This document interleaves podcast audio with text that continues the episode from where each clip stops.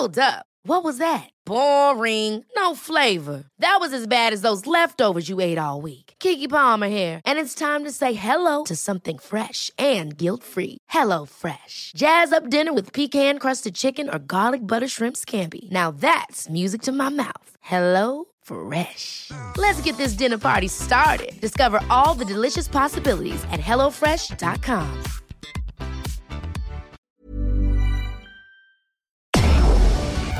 Tarde a tarde, lo que necesitas saber de forma ligera, con un tono accesible. Solórzano, el referente informativo.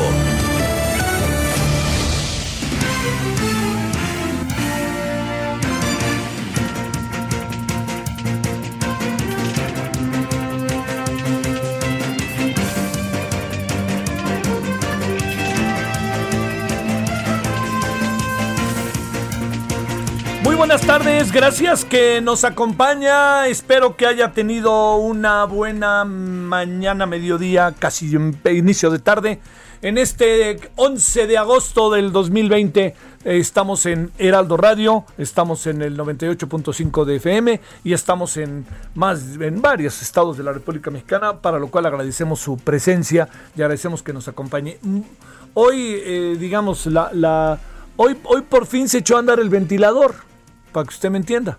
El ventilador que tiene en su poder el señor Emilio Lozoya.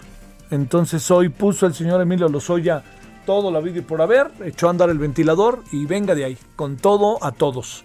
Este, bueno, no a todos, ¿no? Por supuesto. Mire, déjeme plantearle, an- antes de que tengamos la información, que yo creo que la información es la clave aquí, es decir, qué dijo el señor Lozoya, pero si no lo sabe usted, yo le adelanto lo que dijo el señor Lozoya, este, eh, responsabiliza al señor Peña Nieto con nombre y apellido, al señor Luis Videgaray con nombre y apellido, a un secretario de Finanzas de un partido que no dice cuál, y a cuatro legisladores.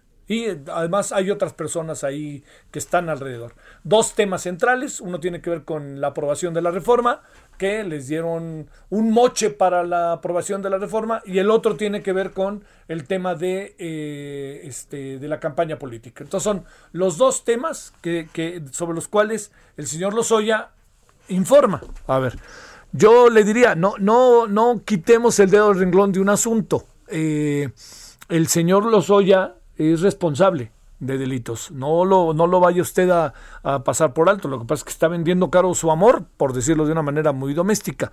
Pero, a ver, fíjese, lo que está pasando, yo me atrevo a decirle que Primero, las cantidades son muy altas, ¿no? 100 millones de pesos y la otra 120 millones de pesos. O sea, 100 millones de pesos para la campaña y 120 millones de pesos para el caso que tiene que ver con las reformas del, de este, del Pacto por México famoso de principios del sexenio de Peña Nieto. Pero déjeme decirle, hay otro dato que a ver si le puede servir, es que esos 100 millones de pesos habrá que ver hacia dónde se fueron porque son empresas de medios de comunicación o empresas que se encargaron de hacer la, la campaña en términos visuales, etcétera, etcétera, ¿no? Entonces, ahí lo que usted tenga, este, lo que, lo que se pueda decir sobre esto, perdóneme, pues va a causar un enorme, yo diría que un, digo, hay que ver cuáles son estas empresas, así de fácil, empecemos por ahí, ¿no? ¿Qué empresas son? Y a ver si no hay empresas mexicanas, ¿eh? A ver si no hay empresas que son mexicanas y que pertenecen como, co- como, como empresas paralelas, fíjese, como empresas paralelas, ni más ni menos que a las empresas grandes de televisión, Televisa TV Azteca. Lo digo como una hipótesis. Puede ser porque ellos en muchos casos ahí estaban. O fueran empresas que se separaron, o sea, son grupos que se separaron de esas empresas y siguieron por su parte haciendo todo esto. Entonces, el asunto, créame que está, no, no está nada sencillo. Mire, antes de ir con la información, déjeme nomás decirle una cosa, que, que a ver si, ¿qué piensa usted de ella, no? Le diría, ¿usted cree, usted cree que, por cierto, hoy, bueno, ya le contaremos adelante, ¿usted cree que hubiera podido conocerse lo que pasó eh, al interior de, de estos, de, todo este proceso que ha vivido el país en los seis, seis años de Peña Nieto y en otros, pero lo pasa que aquí lo estamos conociendo. ¿Usted cree que se hubiera podido conocer si no fuera a través de cuestiones internas? ¿Usted cree que podría ser fácil si no fuera por cuestiones internas? Se ha dicho de otra manera, no habría manera de una investigación, que se llevara efecto una investigación por fuera, de no ser que la información saliera de adentro. Entiendo que es muy obvio lo que le digo. Más bien aquí a lo que me quiero referir es alguien que desde fuera supiera lo que estaba pasando y entonces investigaba, como lo hicieron muchos periodistas. Pero aquí para tener la fuerza del asunto tiene que salir de adentro. Lo que no quita a los de adentro que están hoy diciendo todo lo habido y por haber, que ellos tengan o no tengan que ver este, en el caso. Tienen que ver, tienen que ver. Emilio Lucía tiene que ver. Bueno, nos vamos ya directamente. Mire, lo que, lo que pasa es que lo que queremos hacer es ya, ¿estamos o todavía no? ¿Con, con, quién, con quién tenemos la información? Es que lo que queremos es ya mejor yo no contarle mucho y usted sepa exactamente lo que se dijo el día de hoy sobre este tema, en donde por cierto hay otra información bastante fuerte. ¿eh? El papá de Luis Miranda, que es diputado y que es un hombre muy cercano al presidente, cercanísimo al expresidente eh, Enrique Peña Nieto, este personaje fue asesinado en su casa el día de hoy. ¿No? Entonces eh, se lo doy como dato, asesinado en su casa. Es un dato ahí, se habla de que todo parece indicar que era un robo y mientras no haya otra hipótesis no me atrevo a decir nada, pero es un hombre verdaderamente cercano, ¿eh? verdaderamente cercano a Peña Nieto, así de fácil. Si usted, eh, si usted vio la, la serie Paulette, ¿sí la vieron? Por cierto, el que lo personifica está, es de lo mejor en términos de actuación, como me gustó. En la serie Paulette, Luis Miranda es el que se trae al trote a Bas para que usted se ubique más o menos. Bueno, su padre, el asesinado, todo indica que es un asesinato y no se sabe por dónde. Bueno, vámonos entonces a ver, vamos a empezar, a diferencia de lo que hacemos diario, que siempre entramos con opiniones, etcétera, etcétera, vámonos directamente con información que estoy cierto es de enorme importancia. Entonces, mi querida Diana, cuéntanos de lo que te has enterado este día.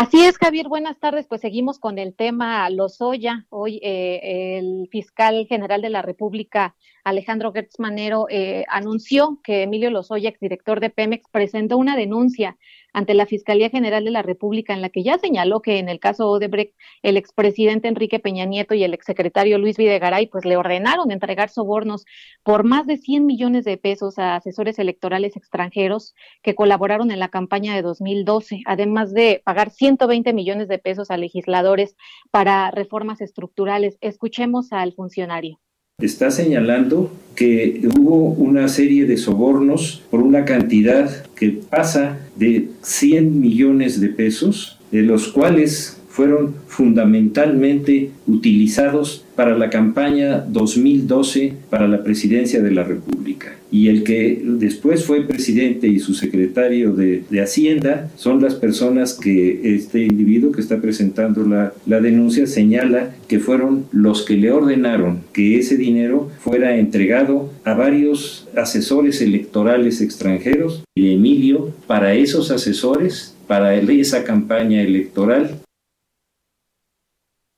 Javier, pues Alejandro Gertz Manero eh, señaló que sobre la compra de votos para reformas estructurales entre 2013 y 2014, pues Lozoya señaló también la entrega de 120 millones de pesos específicamente a un diputado y a cinco senadores. También se refirió a Etileno 21, pues eh, durante la anterior administración eh, hubo una serie de beneficios económicos a favor de esa empresa vinculada con otra empresa mexicana socia de Odebrecht y que debido a los privilegios en los precios de insumos, pues el gobierno federal tuvo graves pérdidas económicas. Escuchemos nuevamente a Gertz Manero. Existe otra parte que habla de etileno 21, que eso fue durante la administración anterior. Y en ese caso específico, él señala que también hubo una serie de beneficios eh, de carácter económico a favor de esa empresa, que también está vinculada con una empresa mexicana que es socia de Overdrecht y que ahí también se les dieron una serie de privilegios en los precios de los insumos en los que el gobierno federal tuvo pérdidas muy graves. El fiscal eh, señaló que Lozoya mencionó a dos empresas privadas, pero pues tendrá que presentar datos de prueba. Eh, pues eh, señaló a cuatro testigos, entregó además recibos y, un video, por lo que la fiscalía ya inició una carpeta de investigación y comenzará a realizar las diligencias necesarias, las ratificaciones, la presencia de testigos, el análisis pericial de, estos recibos y del video, y pues de ser necesario citar a, declarar a algunas personas. Oye, este no se dijo ningún nombre, ¿verdad? Respecto a las personas a las cuales eh, intuyo que el señor eh, este, Los, Lozoya dio el nombre, pero debido, no entiendo por qué unos nombres sí se dan y otros no se dan. ¿A ti te quedó claro, Diana? No se dieron eh, nombres. Eh, esto eh, me imagino que es también por el debido proceso y para evitar algún, algún problema en cuanto a la investigación. Dijo que se van a mantener los nombres reservados y yo entiendo que probablemente sea por este tema de debido, del debido proceso para, para no afectar las investigaciones. Pero por lo pronto, pues estamos viendo que ya avanza el criterio de oportunidad del que tanto se ha hablado. Claro. Oye, pero de cualquier manera, perdón, Diana, a ver, este, para que no me confunda, el, el asunto está en que eh, para respetar el debido proceso, ¿y por qué en el caso de Peña Nieto y Luis Videgaray no se respeta el debido proceso? ¿O, o ahí qué, qué, qué variable intervendrá? Pues no, mencionó los nombres directamente, solamente dijo eh, esta persona que después fue presidente de la República y su secretario de Hacienda, eh, pero no mencionó directamente ah, a Enrique Peña Nieto ni a, ni a Luis Videgaray, solamente hizo referencia a estas dos personas. Ah, sí, perdóname. Es que yo lo oí ahí, ya sabes, entre eh, con 20 cosas alrededor, pero sí, este, me parece que, que, tienes, bueno, que es muy importante la salvedad que colocas. Oye, este, y aquí que el siguiente paso es, este, que abran la investigación y que digan si citan a declarar o si los lleva un proceso de indiciados o quién sabe qué pase, ¿verdad? Sí, exactamente. Eh, hoy anunció el fiscal que se inicia una carpeta de investigación por, por esta información aportada por Lozoya. Ellos tienen que investigar eh, porque pues es muy fácil que, que Lozoya señale a muchas personas, pero la fiscalía está obligada a, investigar y él a, comprobar que, esta información es real. Entonces, eso lo había mencionado el fiscal general de la República desde antes, porque dijo, bueno, si, si tiene este criterio o quiere acogerse al criterio de oportunidad, eh, pues tenemos, tendrá que, que se tendrá que comprobar la veracidad de la información que, esté aportando. No es nada más con que la aporte y ya obtener un beneficio. Eh, el abogado de Emilio Lozoya eh, nos comentó justo cuando terminó la, audiencia por el caso Odebrecht, en donde fue vinculado a proceso, que no quiere ser testigo colaborador ni testigo eh, protegido, porque eso, esa figura es de, de la ley de delincuencia organizada y él no está acusado de delincuencia organizada. Sin embargo, sí está buscando acogerse al criterio de oportunidad, que es otra figura eh, que contempla un beneficio de la extinción de, de la acción penal. Entonces, pues ya, ya va avanzando. Sale. Oye, traías este otra información, ¿verdad? También la que tiene que ver con los exfuncionarios de la Policía Federal, ¿no? Así es, también hubo una, una detención, pues ya la, la primera de estos 19 exfuncionarios de la Comisión, eh, bueno, desaparecida, Comisión Nacional de Seguridad. Eh, se trata de Eleuterio Enrique Pérez Romero, quien eh, fue jefe de departamento en la extinta Policía Federal. Él fue detenido por el presunto desvío de casi 2.500 millones de pesos en, en la corporación. Pérez Romero forma parte de los 19 exfuncionarios contra los que un juez federal libró orden de aprehensión por delincuencia organizada con la finalidad de cometer operaciones con recursos de procedencia ilícita, mejor conocido como lavado de dinero. Eh, el impartidor de, justicia también ordenó la detención de los exsecretarios generales de la extinta Policía Federal, Frida Martínez Zamora y Jesús Horta Martínez. Y esto, pues recordarás que derivó en la denuncia, eh, la, investigación de la denuncia presentada por la Secretaría de Seguridad y Protección Ciudadana al detectar irregularidades en la adquisición de tecnología y aeronaves, Javier. Oye, lo que también queda claro es que el día de ayer fue cuando detuvieron a este personaje, ¿verdad? Exactamente, es el, primero que, por lo menos el primero que se ha dado a conocer. Eh, tendría que ser puesto a disposición de, un juez. Todavía no nos han informado si ya está compareciendo o porque se le tiene que dar a conocer eh, la acusación en su contra y una vez que se cumplimente la orden de, aprehensión por este delito, que sí es importante señalar, amerita prisión preventiva eh, de oficio porque es delincuencia organizada. Oye, querida Diana, se nos olvidó que andan de la greña el presidente y Calderón, ¿verdad? hoy todo se concentró por acá, ¿no? Sí, sí, el tema Lozoya ha dado mucho de qué hablar en estos, en estos días y ahora con lo de los exfuncionarios más y mañana también con el marro porque mañana un juez eh, federal, un juez del altiplano, determina si lo vincula o no a proceso también por delincuencia organizada. Entonces, eh, pues el, por lo menos el sector de, seguridad y justicia eh, tiene va, va a estar movido en estos días. Claro. Oye, y también ve tú a saber en la medida en que vayan soltando más información. Yo creo que eh, en el caso Lozoya, no sé qué impresión tengas, yo creo que ya, ya conocimos, ¿no? Lo que va a ser el entorno. Ya ahora vamos a ir a particularidades, pero ya no veo, este, digamos que apareciera algo como otro, otro, otra, otro elemento, ¿no? Está la campaña presidencial, está el Pacto por México ¿no? Y las reformas. No sé si apareciera otra variable en la cual hubiera tenido que ver el señor Lozoya o, que tenga información directa como para echar a andar el asunto, ¿no? Sí, pues eh, fue un tema que se ha difundido mucho, pero que pues ya con, esta denuncia ya se está formalizando, ya, ya hay nombres, ya hay una investigación que, que pues evidentemente tendrá que seguir su curso y comprobarse. Eh, creo que hay que esperar pues posibles amparos de, de las personas señaladas, ¿no? Que, que es lo, lo, que lo que surge en primera instancia eh, una vez que se dan a conocer este tipo de informaciones. Bueno, muchas gracias, eh, Diana. Sé que tuviste una mañana movida y muy buena. Gracias. Buenas tardes. Buenas tardes, de Diana Martínez. Entonces ya estamos ahí con el tema. Déjeme plantearle algunas, eh, algunas miradas sobre el asunto. Primero, solamente podía salir de allá adentro o sea, quiere decir que se tenían que pelear entre ellos y tendrían que aparecer los que delatan, otros dirán los traidores, como usted quiera. Tiene que salir de adentro. No veo a la autoridad mexicana con arrestos o con elementos para poderse meter y seguir un caso de largo aliento, de largo plazo, de no ser que tuviera una pista. Y la pista no podía venir de otro lado que no fuera de dentro. Así de fácil, ¿no? No quiere decir que alguien investigó y se enteró. Es de estas cosas, por más obvio que sea, déjeme decirle, si no es de adentro, uno no se entera de nada. Así de fácil es la historia. Es muy obvio. Bueno, quiere decir que adentro se rompieron las lealtades y se rompieron por algo, que esto es lo importante. Se rompieron las lealtades porque allá adentro se pelearon y se pelearon y menospreciaron a uno de los que fue en apariencia derrotado en la pelea, que ya nos dimos cuenta que tenía su guardadito.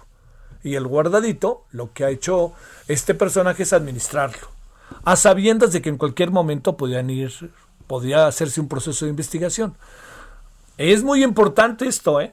Yo sé que le puede parecer extraño. La razón por la cual la correlación cambia es que no fue lo mismo que ganara José Antonio Mid o Ricardo Anaya a que ganara López Obrador. ¿Qué quiero decir? López Obrador está en una puerta que no podía cerrar. Porque si la cerraba, se asumía como corresponsable de saber que algo pasó y no hizo nada. Él lo hizo, él puso en la fiscalía a un hombre que es el señor Alejandro Gertz, y el señor Alejandro Gertz tenía de previo la propuesta del presidente, conste que dije propuesta, para no decirlo más feo, la indicación del presidente de que investigar este asunto. Recuérdole que este asunto se viene investigando ya desde la época de Peña Nieto. ¿Por qué se viene investigando? Pues porque era ya el rompimiento. Sin embargo, como suele pasar, ¿no? Si lo investigamos, hago como que veo, pero no veo. Así de fácil. Miren, está pasando esto. ¿Dónde? No lo veo. Bueno, pero conste que yo te dije, sí, sí me dijiste, no te preocupes. Bueno, pero al ganar López Obrador, esto cambia totalmente. Y el propio señor Lozoya sabe que por más que el presidente en su campaña haya dicho borrón y cuenta nueva, no había manera de hacer borrón y cuenta nueva. O sea, el presidente ahora sí que mintió con la verdad, ¿no? No había manera de hacer este borrón y cuenta nueva. A ver, yo le diría, ante estas evidencias, ¿qué hace el presidente? ¿O qué hace la fiscalía? Yo entiendo que hay una parte de uso político. Por supuesto, hombre, tampoco me chupo el dedo. Pero sí queda clarísimo que ante estas evidencias yo le diría, ahora sí que, ¿qué hacemos? Además, aprovechando el viaje, el viaje se aprovecha muy fácil. En el PAN y el PRI, rescate empache, ¿no? Ni existen. Entonces, todo lo que se haga no tiene una capacidad de respuesta de parte de estas organizaciones. ¿Quiénes están involucrados? Si quiere, hacemos una lista de 150 personas. Pues yo no sé, sinceramente no sé, no, no me atrevo a decir, no, es que está fulano, es que está perengano. Lo único que me queda muy claro es que está el expresidente, porque lo dijo el señor Alejandro Hertz, y el señor ex secretario de Hacienda, el Milusos, ¿no? Un hombre que todo el mundo me decía, es que es muy listo, Videgaray es muy listo. Después de ver lo que hizo con Trump, dije, ¿cómo que es muy listo este cuate? No lo puedo creer. Y luego lo ponen de canciller, ya saben, ¿no? Cuidándose todas las espaldas. Pero el desenlace fue otro. Le respecto a las otras personas que pueden estar involucradas y a la empresa que esté involucrada, me parece que aquí también vamos a tener seguramente sorpresas. Hay algo que yo no alcanzo a entender, sinceramente se lo digo. A ver, vamos a darles una lana a los del PAN para que nos apoyen. Pues la reforma era la que quería el PAN. ¿Para qué les dieron la lana?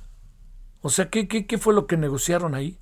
¿Negociaron candidaturas a gobernaturas? ¿Negociaron que no nos metemos y les mandamos ahí y si perdemos, perdemos? Eso es importante, ¿eh? porque digamos, así de fácil, yo puedo meter el acelerador y en términos de una campaña política para que mi candidato gane, o puedo no meterlo, o puedo estar a media velocidad, y eso permite que el de junto avance. Son bastantes los elementos que confluyen en esto. Pero déjeme darle una última reflexión para compartirla y no sé qué piense usted. Esto que está pasando es escandaloso, es feo, no es bonito. Pero quiere que le diga una cosa, qué importante es que pase. ¿Por qué?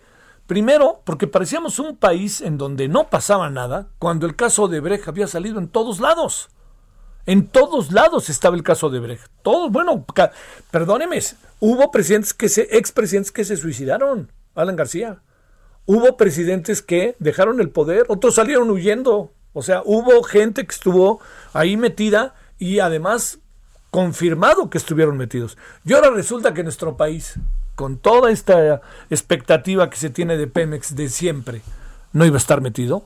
Cuando había evidencias y ya se había dicho, pero vamos a esconderlo y vamos por acá y por allá.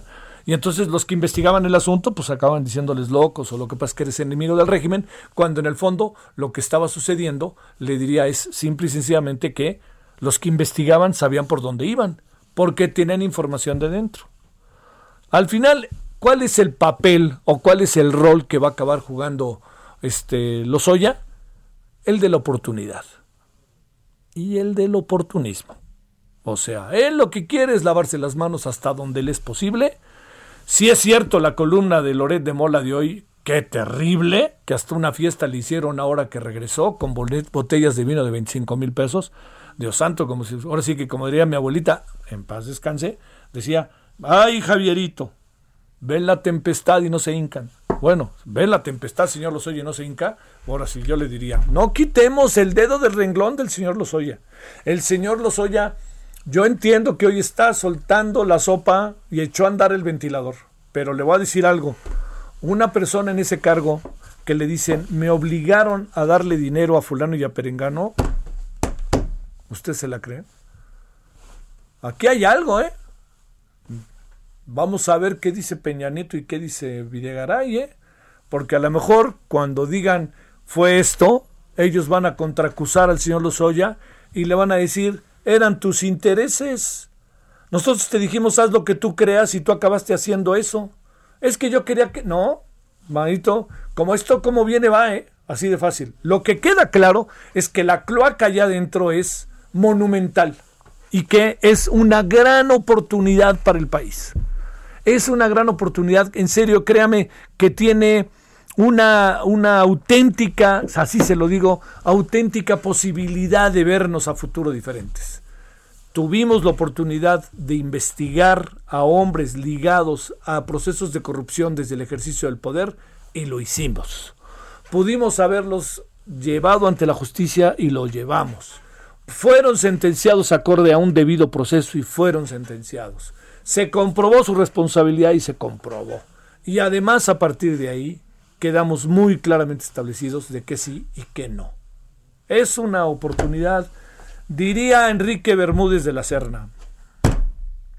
la tuvo, era suya, y ahí sí nosotros como país la dejamos ir. Es una oportunidad buenísima para transformar muchas cosas en la vida del país. Y también llevar a los infames, si se confirma que lo son, ante la justicia. Así de fácil. Porque no es lo mismo hablar ahorita de muchos casos y decir lo que uno quiere y se le antoja, hasta que no veamos que se logran comprobar todas las cosas. Por eso, no es que me niegue a hablar de narcoestado, sino que pues dejen que acabe el juicio del señor García Luna y ya veremos, ¿no? Bueno, tarde, movida, interesante, pausa. El referente informativo regresa luego de una pausa. Estamos de regreso con el referente informativo.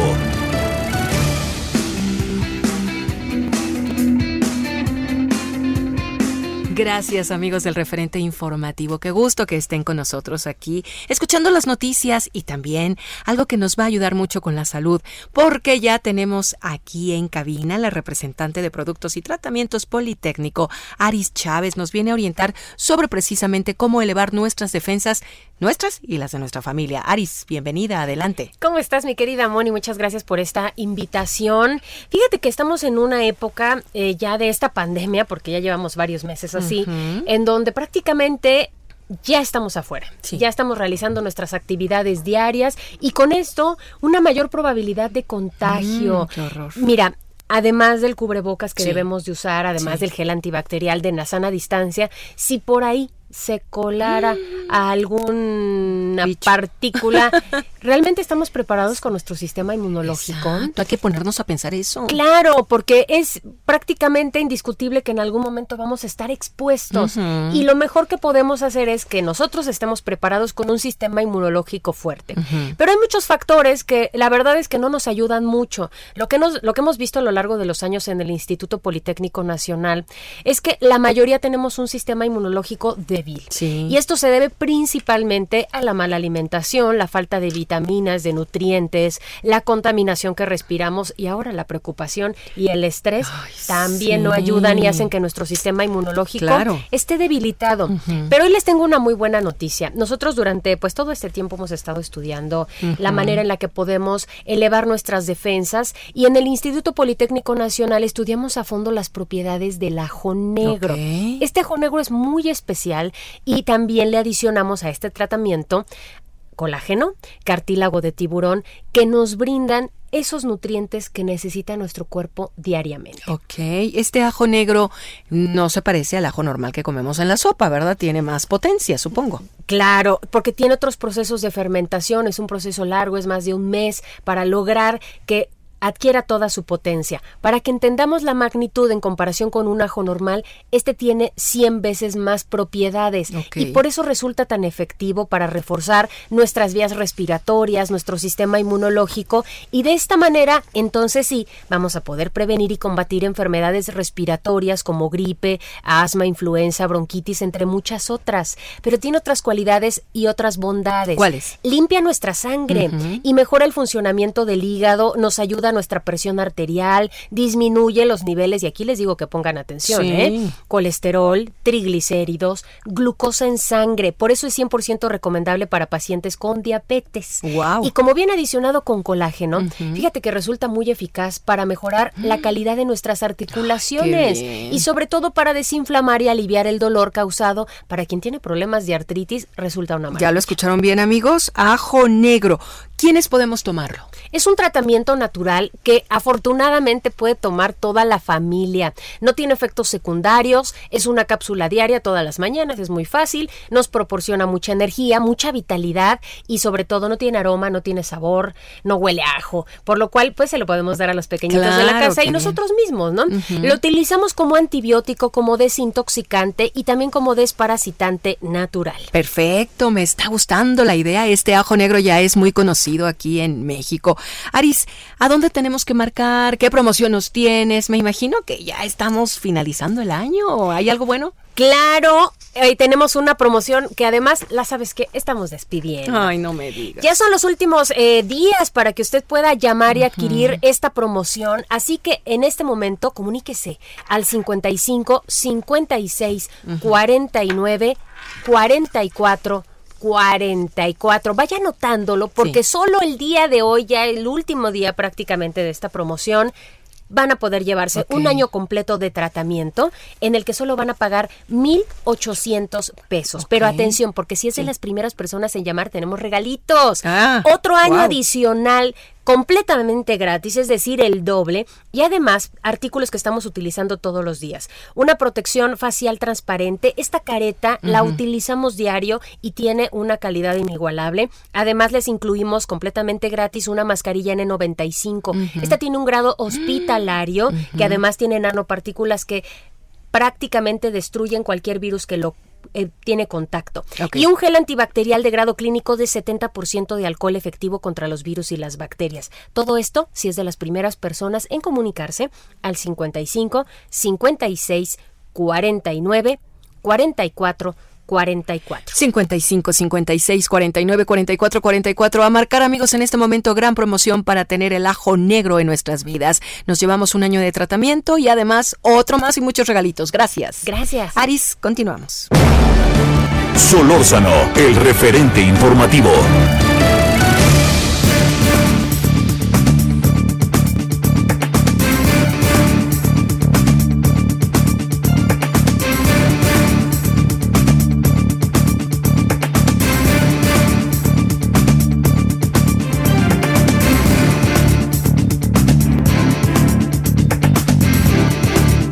Ahora 17 con 30, 16, 16 con 35 en la hora del centro. Bueno, eh, hoy eh, eh, estuvimos viendo, como lo hacemos regularmente, muchos de los tweets que, bueno, pues entiendo que de repente hay, hay este, como dice una, una amiga, dice, hay tweets que forman parte de, de- de personas que se van a dormir y escriben lo que sueñan.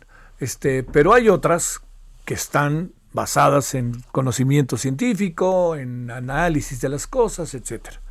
Uno de ellos, de los que dijo hoy cosas muy interesantes, es el doctor Arturo Erdeli, quien es especialista en estadística y probabilidad con maestría y doctorado en matemáticas por la UNAM, profesor además en la FES Acatlán. Doctor Arturo, ¿cómo has estado? Gracias que tomas la llamada. Buenas tardes. Javier, buenas tardes, a tus órdenes. ¿Cómo has estado, doctor?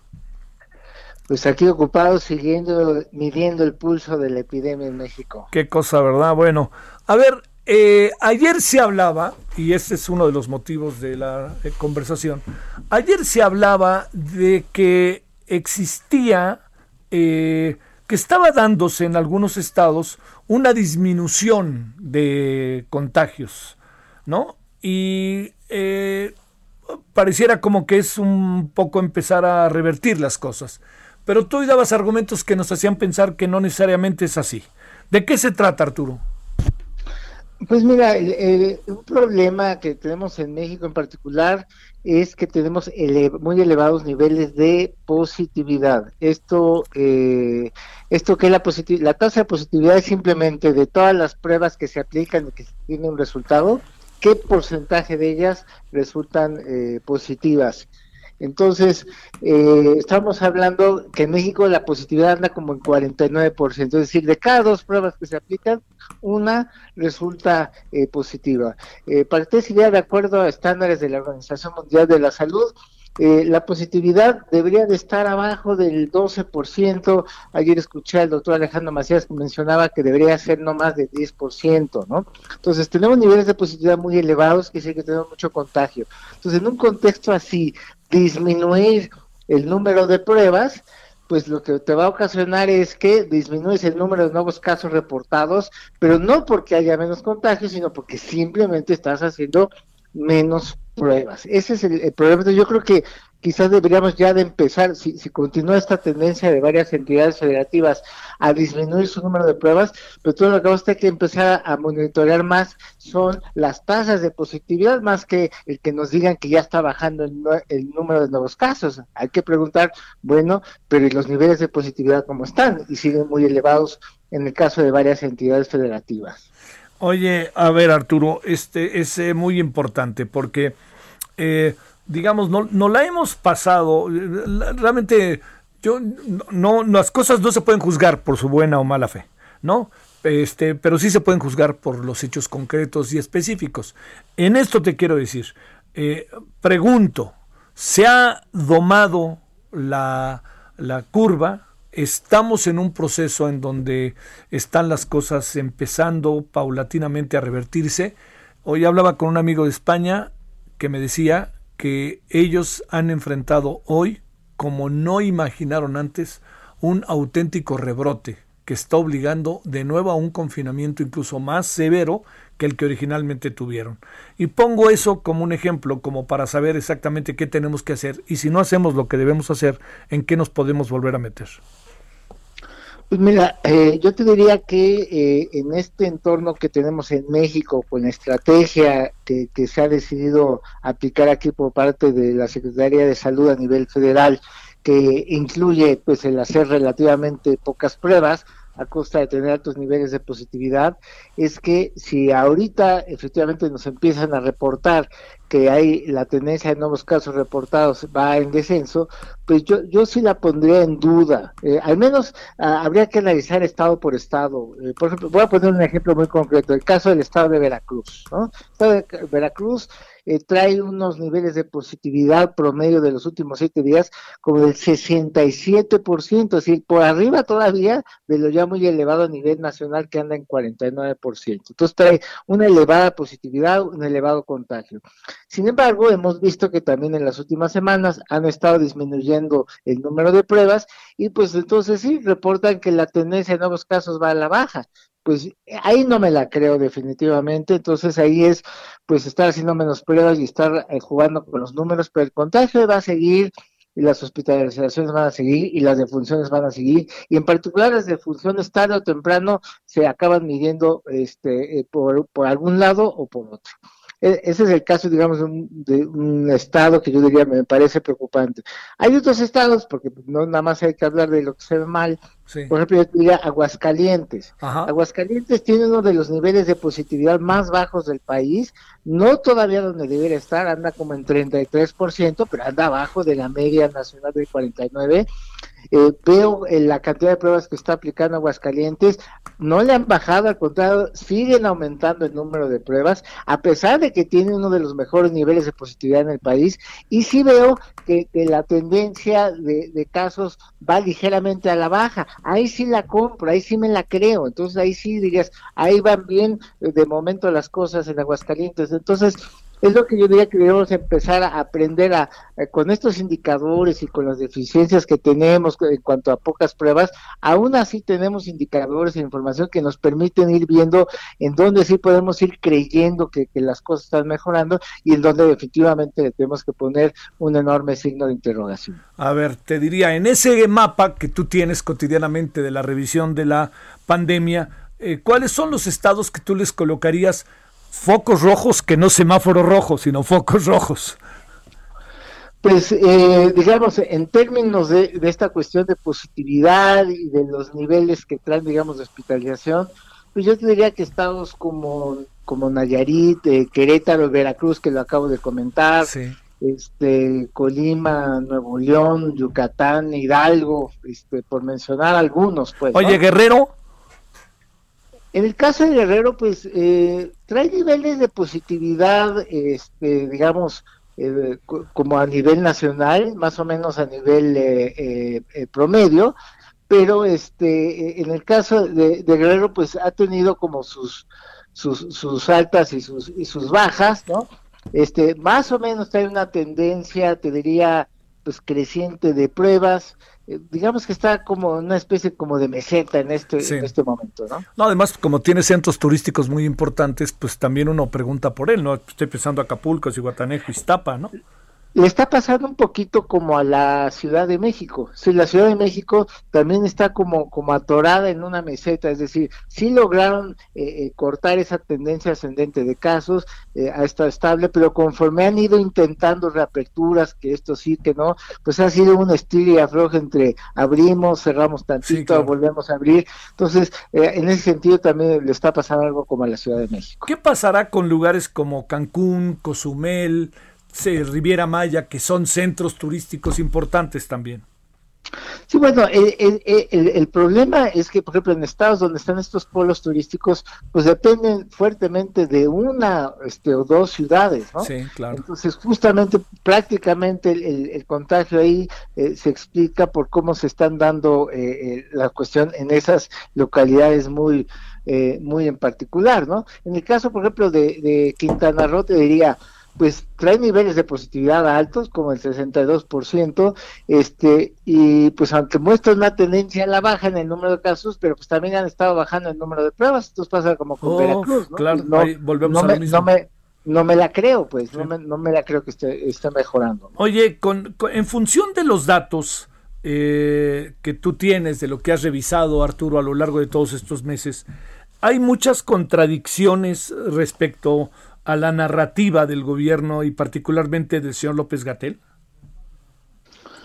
Pues mira, yo eh, quiero suponer que, bueno, desde, el, desde un gobierno este, federal, pues se busca dar las mejores noticias dentro de lo razonable, ¿no? O sea, es como con la economía, ¿quién da siempre el, pronóstico más optimista de inflación? Pues el gobierno, en fin, entonces dentro de lo razonable, pues yo puedo entender que las autoridades busquen dar los mejores pronósticos, siempre y cuando los datos se puedan más o menos este, eh, sustentar, ¿no?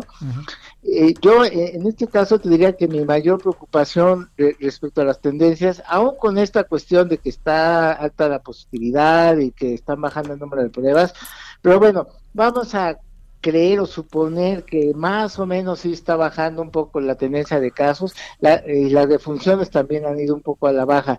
Pero yo te diría, el problema es qué tan rápido vamos a la baja. Y aún con los datos oficiales y con estas deficiencias en cuanto al número de pruebas, el descenso pinta para ser muy lento. Y así que aún en una lógica de descenso va a ser tan lento que se nos va a seguir alargando la, epidemia este, y que todavía podemos acumular muchas eh, defunciones. O sea, ahorita eh, se ha hablado mucho de las más de 50 mil defunciones que llevamos acumuladas que son lamentables pero irremediables.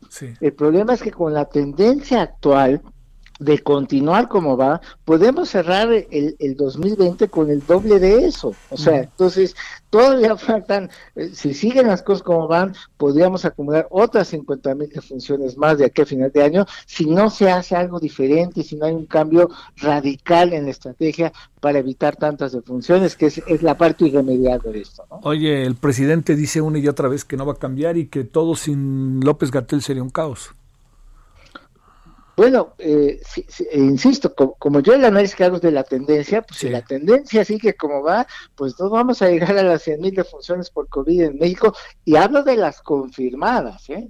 porque acuérdate que hay un subregistro, eh, digamos, lo que se llama el cálculo del exceso de, mortalidad, que por cierto hoy, hoy se publicó una actualización de un estudio muy interesante que hacen Mario Romero Zavala y Lorean Despegel, que se llama El exceso de mortalidad, un comparativo internacional, está en la, en la revista Nexos, lo recomiendo muchísimo, pero digamos, de acuerdo a las mediciones que ellos llevan, pues pareciera que la, los muertos por COVID en México habría que multiplicarlos por 3.5, ¿no? Uy, Entonces, eh, eso, es, eso, es, eso es terrible porque eh, el presidente en otras ocasiones ha ha presumido, este, eh, y yo digo que de una forma un poco mañosa, que, que la tasa de mortalidad por COVID en México es mucho menor que la de varios países este, europeos, ¿no?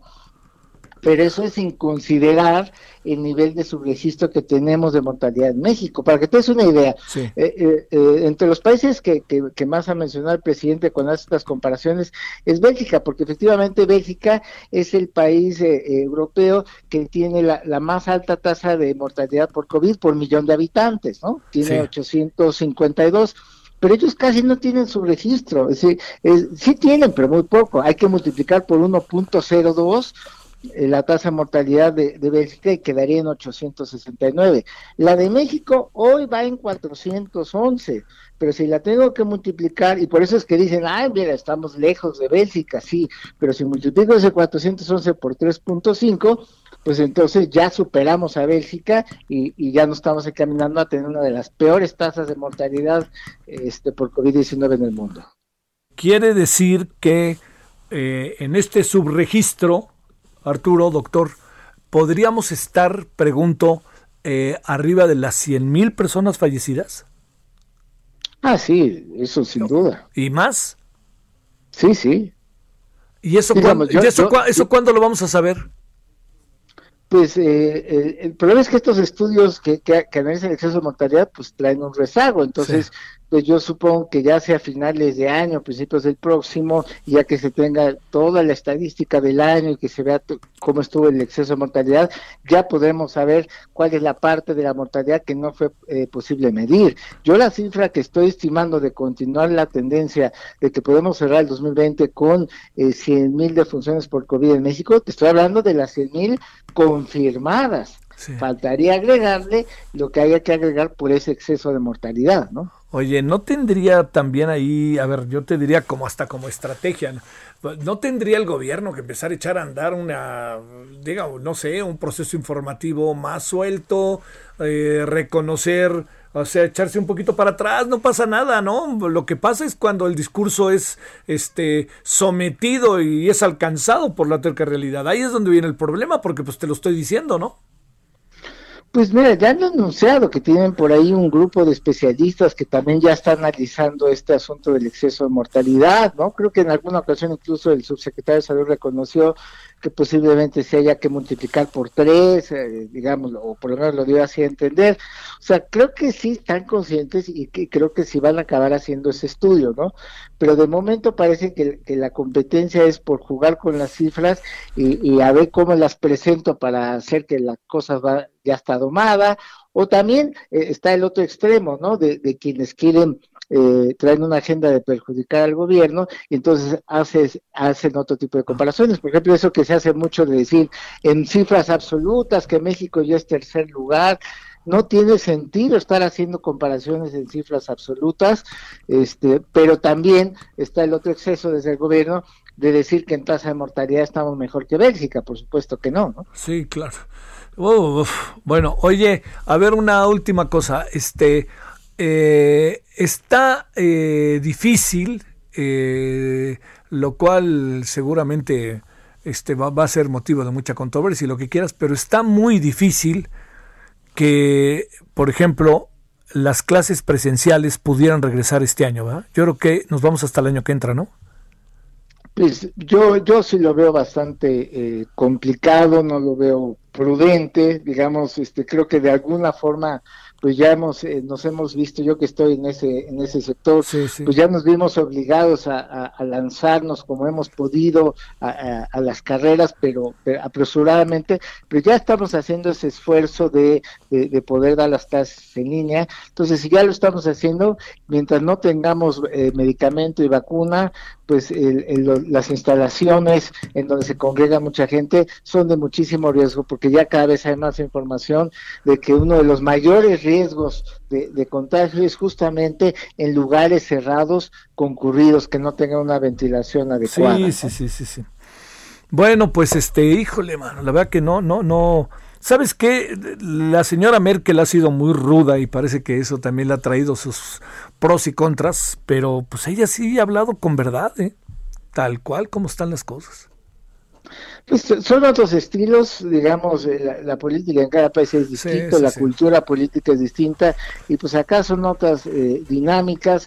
Por ejemplo, un elemento que, que, es fundamental y que podría ayudar a cambiar radicalmente la tendencia para mejores y para que no se cumpla. Yo lo que más deseo es que no se cumpla ese esa tendencia que traemos de, de poder cerrar el año con 100.000 defunciones, es un uso generalizado de mascarillas, de los eh, eh, bueno, no me gusta tanto llamar cubrebocas porque habría que decir cubre nariz bocas, ¿no? Claro. Sería ah, más, claro, sí, más adecuado, pero el uso generalizado de mascarillas sí puede hacer una gran diferencia y el problema es que no no se ha aprovechado el micrófono más grande de este país, que es el que está en Palacio Nacional, ah. para dar ese mensaje contundente a la población. Eso sí sería algo que es accesible, que no es caro, cualquiera puede fabricarse o conseguirse un pedazo de tela y ponerse en la boca, pero el mensaje desde el gobierno federal eh, de, un uso generalizado, intensivo de las mascarillas donde hay que usarlo, que es básicamente lugares cerrados y concurridos, no ha llegado. Ha habido algunos eh, ejecutivos estatales que sí lo han hecho, incluida la jefe de gobierno de la Ciudad de México, por ejemplo. El secretario de Educación.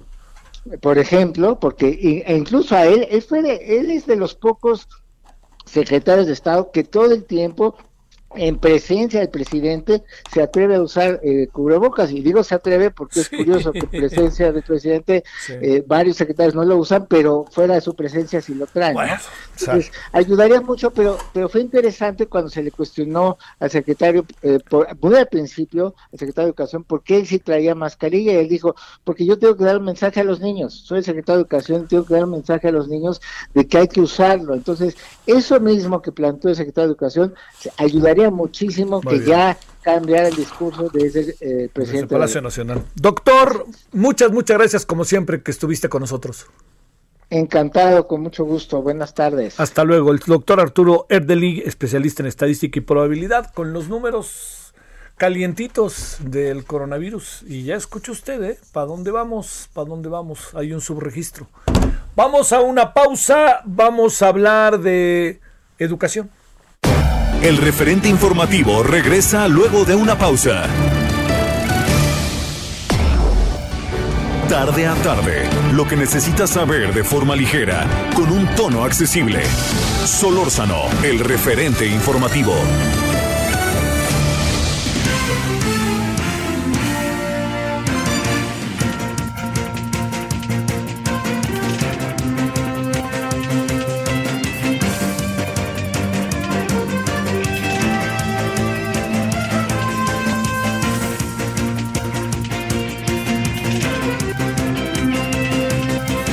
Vámonos a las 17 horas en la hora del centro. En el día, estamos en la segunda hora de la emisión de esta tarde. Pues el gran tema hoy se ha convertido, eh, pues que, puso el ventilador el señor Lozoya y ya por lo menos hay dos muy claramente definidos que involucra. Ya es oficial, pues, el, el presidente, expresidente López Obrador y el expresidente, perdóneme, Peña Nieto, este, y el eh, secretario de Hacienda, eh, el señor Luis, Luis Videgaray. Dije, dije lo de López Obrador porque le iba a contar una cosa y se me cruzaron los cables. Bueno, esos dos personajes ya están. Y están otros personajes mencionados. Y esos otros personajes mencionados eh, no se dio su nombre, si quieren jugamos a la ruleta rusa y a ver quién le atina, pero este, pero pues tenemos que esperar a que, a que se haga oficial. No, no quisiera entrar en un toma y daca y daca y toma respecto a ese tema, porque además pues este sería un poco responsable sin saberlo, pero lo único que sí es seguro es que dos ya están en el ventilador y ahí por ahí andan dándonos de vueltas entre nosotros. Vámonos a las 17 con 2 en la hora del centro. Solórzano, el referente informativo. Bueno, enormísimo gusto en verdad tener la oportunidad de hablar con Katia Artigues, periodista, entrevistadora, mamá de Alan, activista sobre los derechos de las personas. Querida Katia, ¿cómo has estado? Yo muy bien, querido Javier, ¿y tú? A ver, no, para que veas que voy a hacer, este, no, no, no me va a quedar de otra que preguntarte, ¿y cómo viste hoy? A ver, eh, ya, ahora sí ya sabemos quién es quién, y Lozoya y Videgaray, ahora sí ya se echó a andar el ventilador, ¿no, Katia?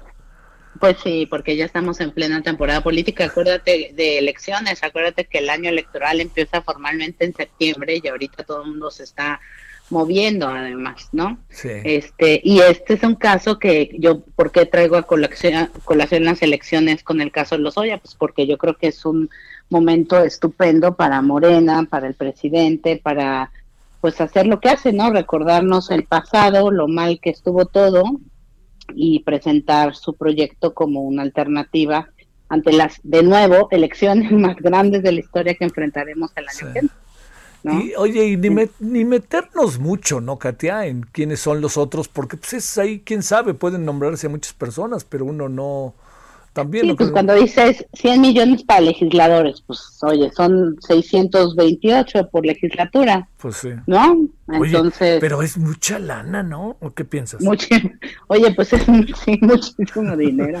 Muchísimo dinero. O sea, de 100 millones en 100 millones de sobornos, qué barbaridad. Sí, sí, sí. Yo creo que va a ser muy interesante, muy, muy interesante ver lo que sale de esto.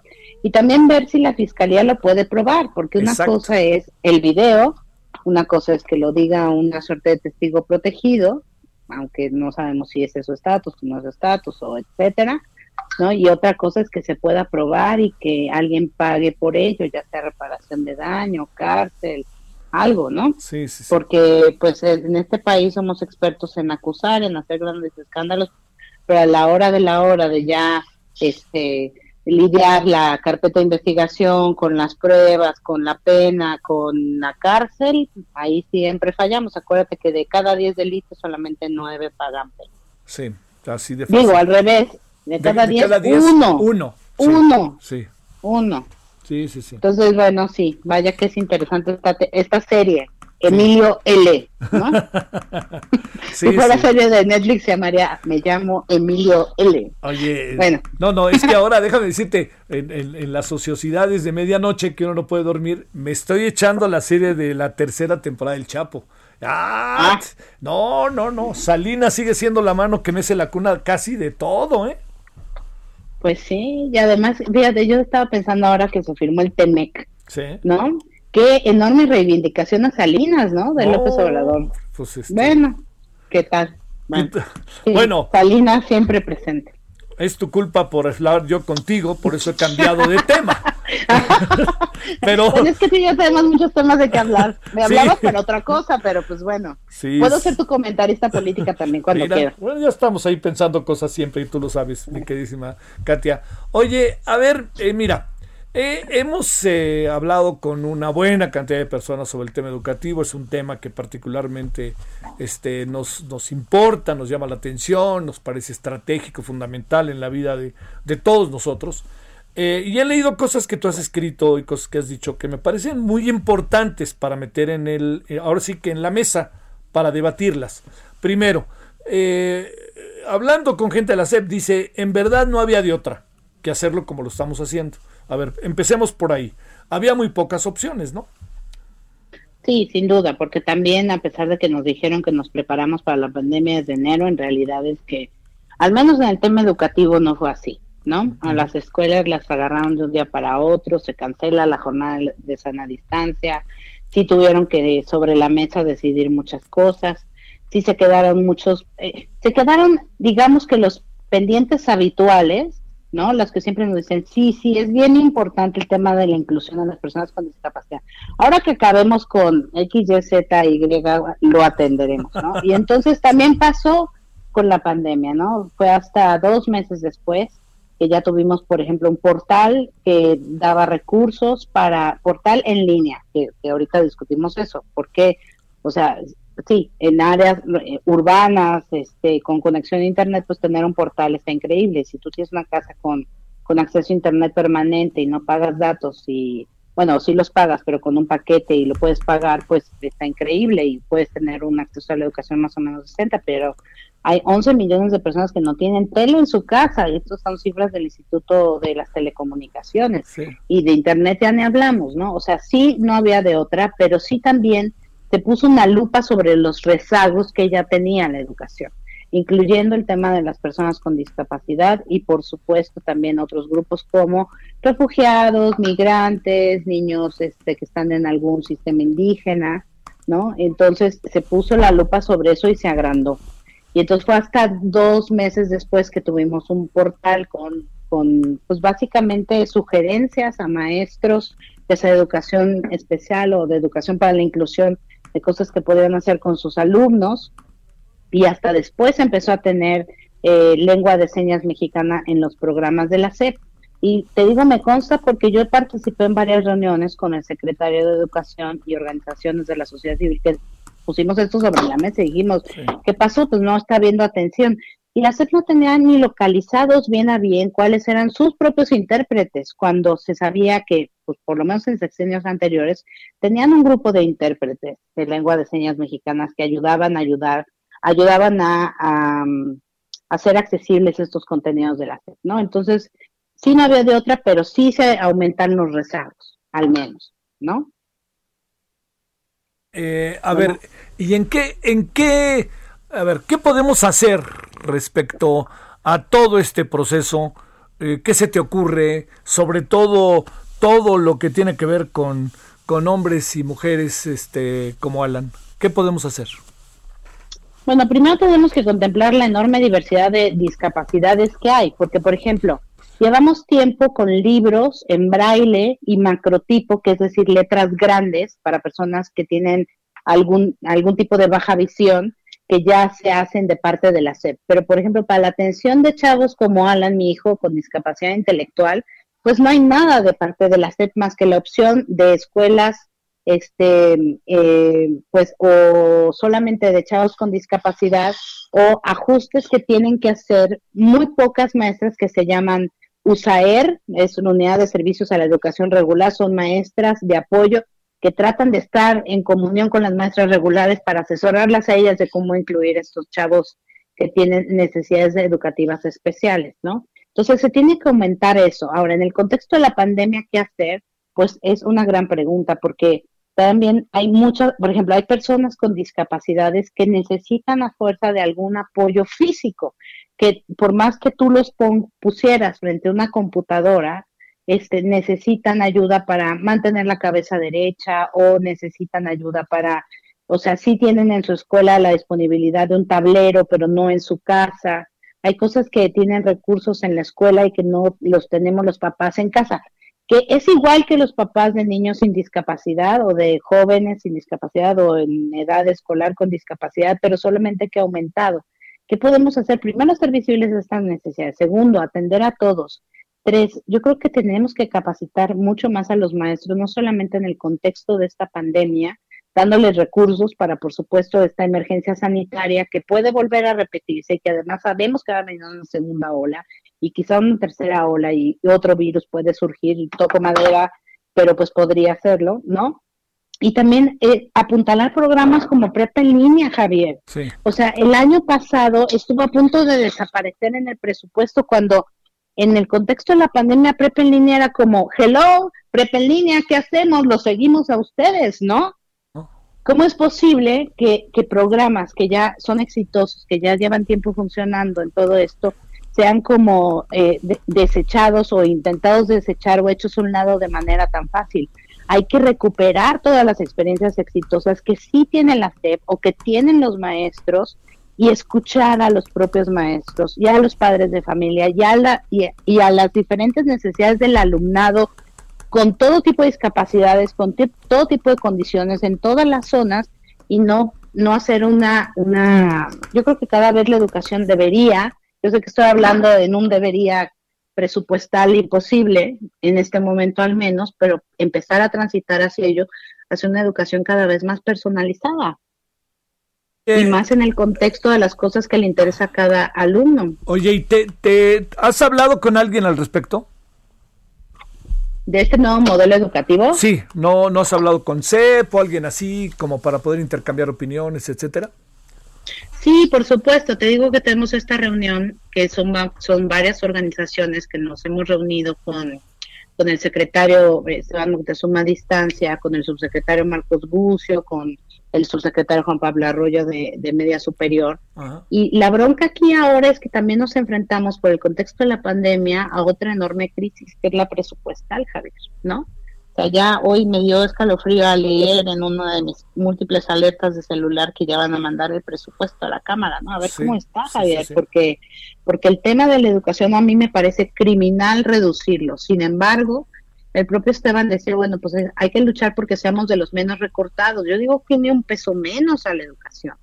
Y ya la ONU alertó eh, la semana pasada que, bueno, incluso deberíamos regresar a los niños a las aulas lo antes posible. Yo sé que en México en este momento no es posible ni recomendable, pero porque podría ser una catástrofe de, de años perdidos, de generaciones perdidas por falta de contexto a la educación, ¿no? Y bueno, por supuesto que todo es una serpiente que se muerde la cola, ¿no? Porque si los papás en un estado eh, pues muy precario económico por la pandemia causado por desigualdades que se de nuevo la lupa que te las aumenta este de pronto pues no pueden pagar ya no digas escuelas eh, eh, privadas no sino públicas y en las públicas también te piden material y luego si le adquieres la lupa de la discapacidad y, y la verdad es que yo la mayoría de las, las padres y madres de familia que conozco que tienen hijos en educación pública incluidos ellos prácticamente hacen todo el material la carga deriva en la familia y eso es muy pesado hay personas que incluso están pensando en sacar a sus hijos una temporada de la escuela mientras solucionan sus problemas económicos y también pueden ver cómo pueden pues equilibrar todo esto. Y esto generacionalmente, ¿qué va a ser? ¿Y qué va a ser para grupos en situación que ya tenían un rezago? A mí me preocupa mucho y me preocupa mucho el tema del presupuesto y lo escribí en el editorial de yo también de la semana pasada, cuando todos trabajamos. Hay una buena noticia en todo esto. Hay muchas personas dispuestas a trabajar en de la sociedad civil, de maestros y maestras que están plenamente comprometidos con su tarea, de padres de familia, de todo. Pero también el Estado tiene que apostar a esto con lana, porque si no, perdón, yo sé que es como la teoría de López Obrador, pero sin presupuesto público, ¿cómo mueves esto?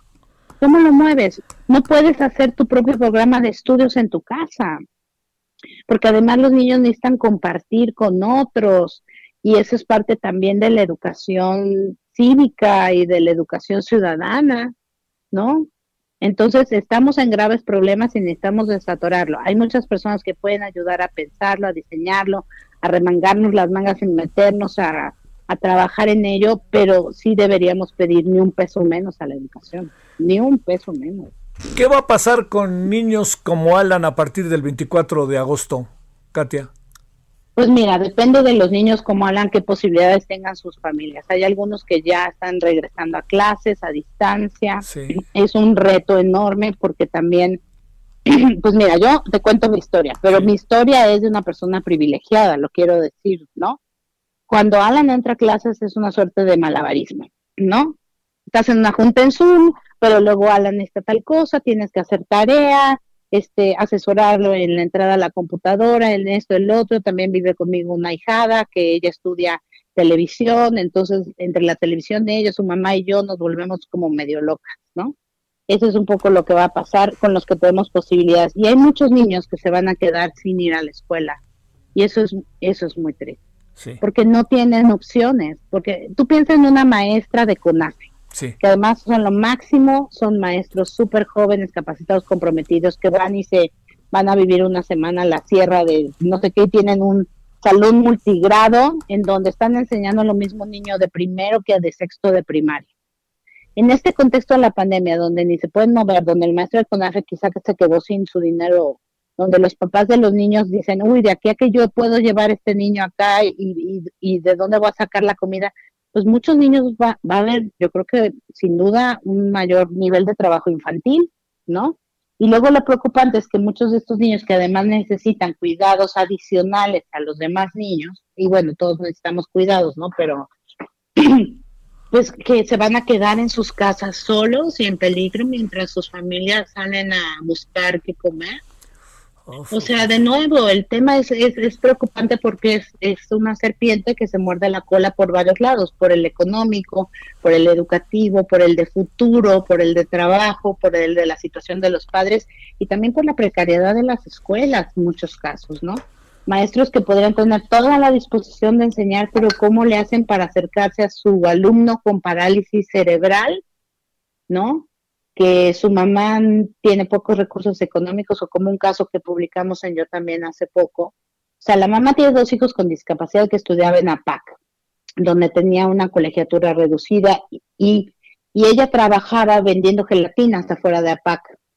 Y y lo hacía también porque sus hijos tienen una condición que no es necesariamente parálisis cerebral, se le parece, donde pueden tener convulsiones seguido, entonces no, no, ella no es que no quiera trabajar, no puede trabajar porque además es madre soltera, solamente uno de sus hijos tiene beca de bienestar, el otro no, quién sabe por qué lo ha tramitado, no se ha logrado esta beca de bienestar, aún así la beca de bienestar no alcanzaría ni para pagar sus medicinas, pero bueno, ella vende gelatinas afuera de par se queda sin su espacio de trabajo porque los niños dejan de ir a la escuela, ya no hay nadie que le compre, ¿no? Ella no puede trabajar de tiempo completo y hace estas gelatinas para estar cerca de sus hijos y está en una situación imposible.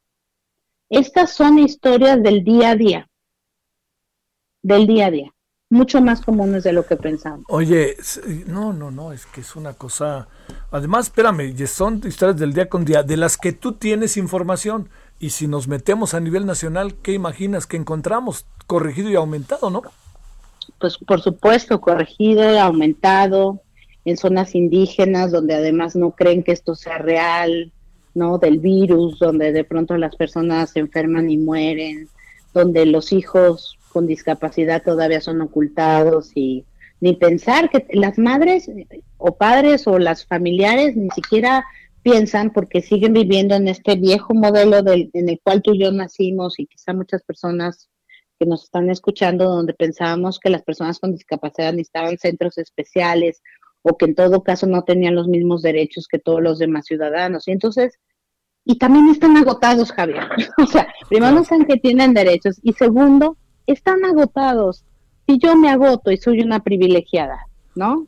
por tener un hijo con discapacidad. Imagínate una madre que tiene varios hijos, uno de ellos con discapacidad, que sufre para alimentarlos, que además quizás es violentada por su marido, que ¿a qué horas vas a luchar por el derecho de ese hijo?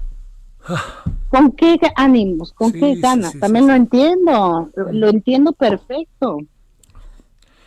Eh, bueno, este, querida Katia, seguimos y hablaremos y hablaremos del tema y yo te agradezco en verdad muchísimo siempre tu testimonio y que estés por ahí. Nos haces bien a todos.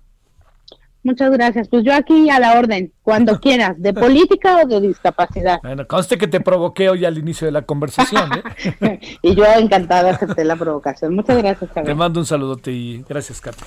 Katia de Artigas, de Artigues, perdón, que es periodista, entrevistadora, mamá de Alan, activista sobre derechos de personas ¿Qué va a pasar con las personas llamadas con discapacidad, los niños con discapacidad, con algún tipo de discapacidad? ¿Cómo le vamos a hacer a partir del día primero, perdón, 14 de, de agosto? De, no, 24 de agosto, claro, ya estaba diciendo, es de este lunes, lunes 17, este es lunes 14, 17, no, no, ya de este lunes en 8, de este lunes en 8 ya. Bueno, vámonos cuando, ah, bueno, bueno, bueno, de esos temas rudos, duros, ¿no? Bueno, vámonos a las 17 con 21 en la hora del centro. Solórzano, el referente informativo.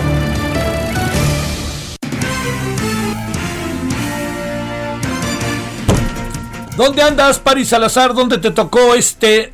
Perdóname, perdóname, perdóname, Paris, te ando buscando. Te mando saludos, Paris, si nos estás escuchando. Perdóname, full lapsus mensus. Bueno, ¿dónde andas, Misael? Vamos con Misael. Perdón, Misael, te confundí. ¿Dónde andas? ¿Cómo te fue el día de hoy, Misael? Te ofrezco una disculpa. Javier, buenas tardes. Pues en el Senado de la República hoy se instaló un grupo de trabajo conformado por todos los grupos parlamentarios para armar una iniciativa que permita al Congreso poder sesionar a distancia y que sean legales las votaciones a partir del primero de septiembre. Esto debido a la crisis sanitaria y porque, como sabrás, ya inicia este periodo ordinario de sesiones en la Cámara de tanto de diputados como en la de senadores. Los senadores revisarán eh, al menos 11 iniciativas que están presentadas sobre este tema, de las cuales tres son constitucionales, dos eh, son reformas a la ley orgánica del Congreso y seis más eh, es parte del método del perdón del reglamento del Senado. Eh, la presidenta de la mesa directiva de este Senado confió en que el próximo 25 de agosto pues ya se tenga esta iniciativa para que los senadores y diputados federales puedan sesionar a distancia y que a partir del primero de septiembre pues arranquen ya eh, en esta modalidad para que algunos senadores y diputados que así eh, se prevea en digamos en estas nuevas leyes puedan votar ya sea desde sus oficinas o desde sus casas, porque bueno, algunos son de, de otros estados de la República y eviten viajar a la Ciudad de México. Por su parte, el presidente de la Junta de Coordinación Política, Ricardo Monreal, adelantó pues que hay un tiempo y la posibilidad de un consenso para poder lograr que regresen al periodo extraordinario eh, con la modalidad de un Congreso digital y bueno, que estas votaciones sean válidas porque por el momento pues ni la Constitución ni la ley orgánica del Congreso permite que una votación sea eh, tomada en cuenta si es de manera, digamos, en la modalidad a distancia, Javier. Y claro, no está contemplado.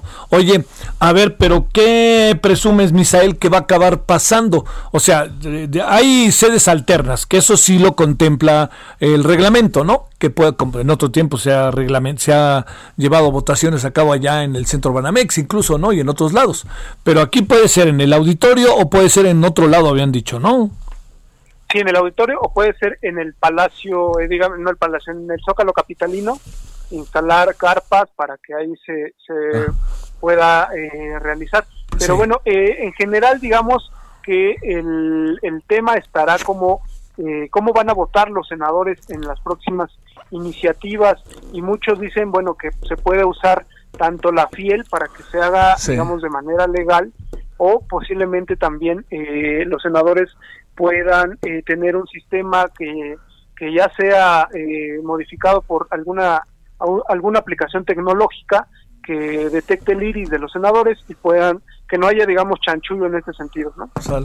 bueno Misael te mando un saludo buenas tardes Javier buenas tardes gracias bueno, vamos a la pausa, a la pausa de la media. Vamos, bueno, son las 17 con 24, casi 25, eh, y vamos a la pausa. Y después de ella vamos a hablar hoy con Horacio Urbano y vamos a hablar también del tema de seguridad vi a Francisco Rivas con un asunto muy interesante de un estudio que se ha hecho particularmente en el Estado de México, limítrofe con la Ciudad de México, a las dos entidades nos importa, importa la metodología como se hizo a todo el país. ¿eh? Bueno, entonces, vamos y volvemos.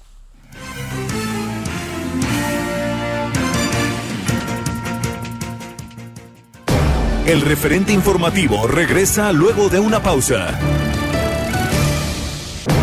Estamos de regreso con el referente informativo.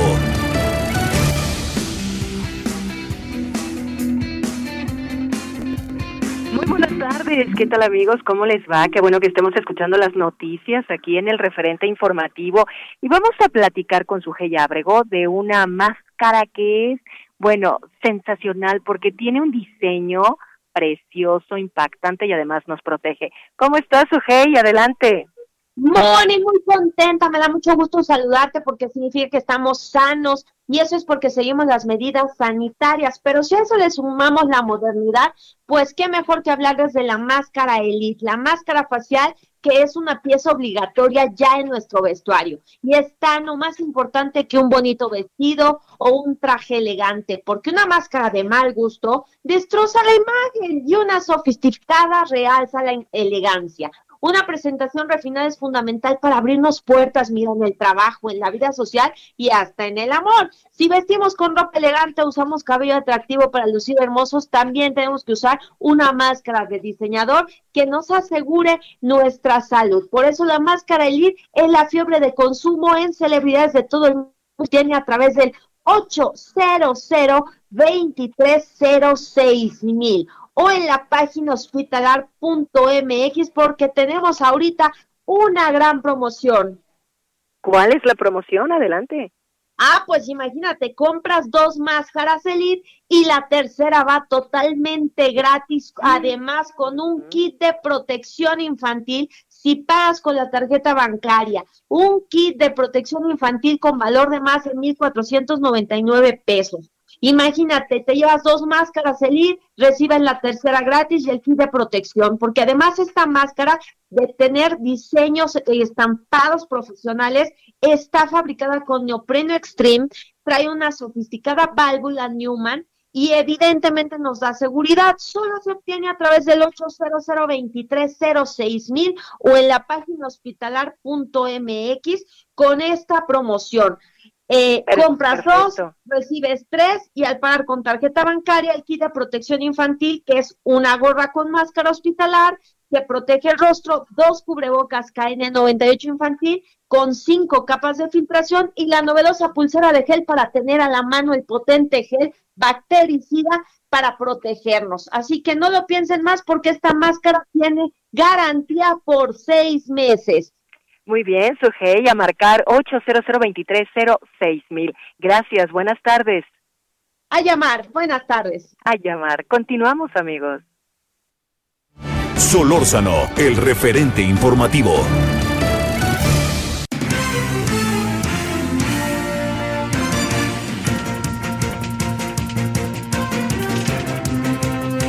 Ahora las 17 con 33 en la hora del centro. Bueno, muy temprano, pues, ya estaba un poquito ahí amaneciendo cuando se informó de un accidente, de una volcadura terrible, en verdad, ¿eh? en la carretera México-Toluca.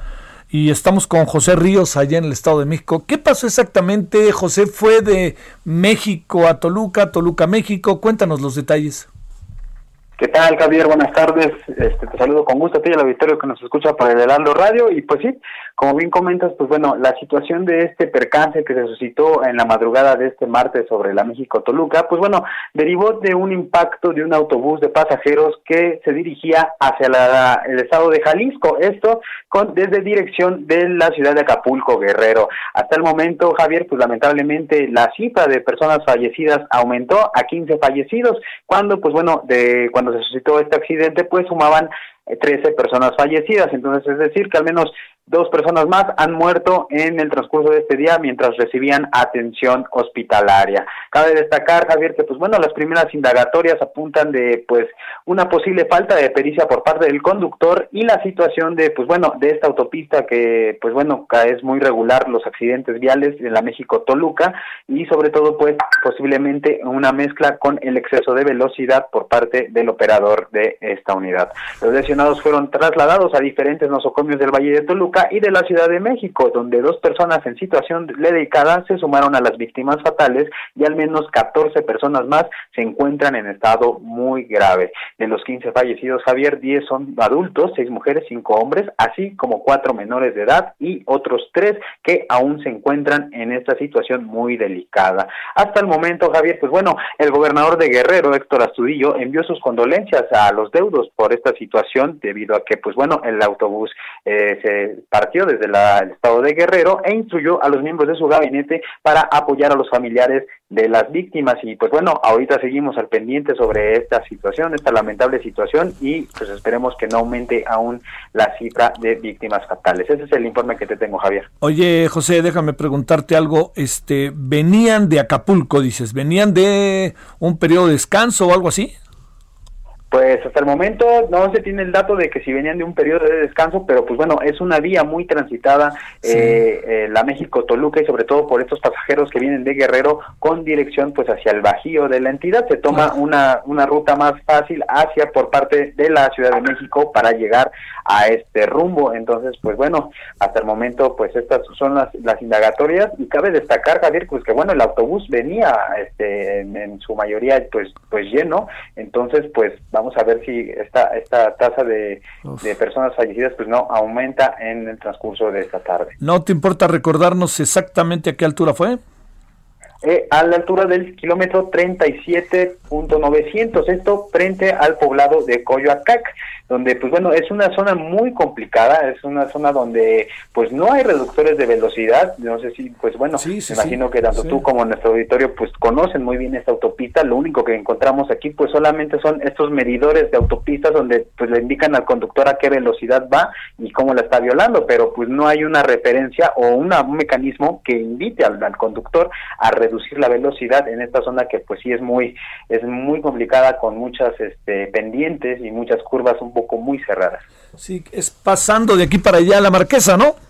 Es correcto, Javier. Sale. Muchas gracias, José. Gracias. Seguimos pendientes, Javier. Buena tarde. Gracias. Este terrible volcadura México-Toluca, venía de Jalisco, ya escuchó usted, de Acapulco, ya escuchó usted todos los datos. Vámonos a las 17.37 en la hora del centro. Solórzano, el referente informativo. Vía Observatorio Nacional Ciudadano se hizo un muy interesante estudio de una investigación muy interesante, importante, que debe darnos luz de muchas cosas sobre el tema de los feminicidios en el primer trimestre en el Estado de México. Quien encabeza Observatorio Ciudadano es Francisco Rivas y él nos tiene los detalles de lo que es esta información para quien de repente asume que no hay feminicidios. Este, pues, veamos esto si le parece. Francisco, te saludo con gusto como siempre. ¿Cómo has estado?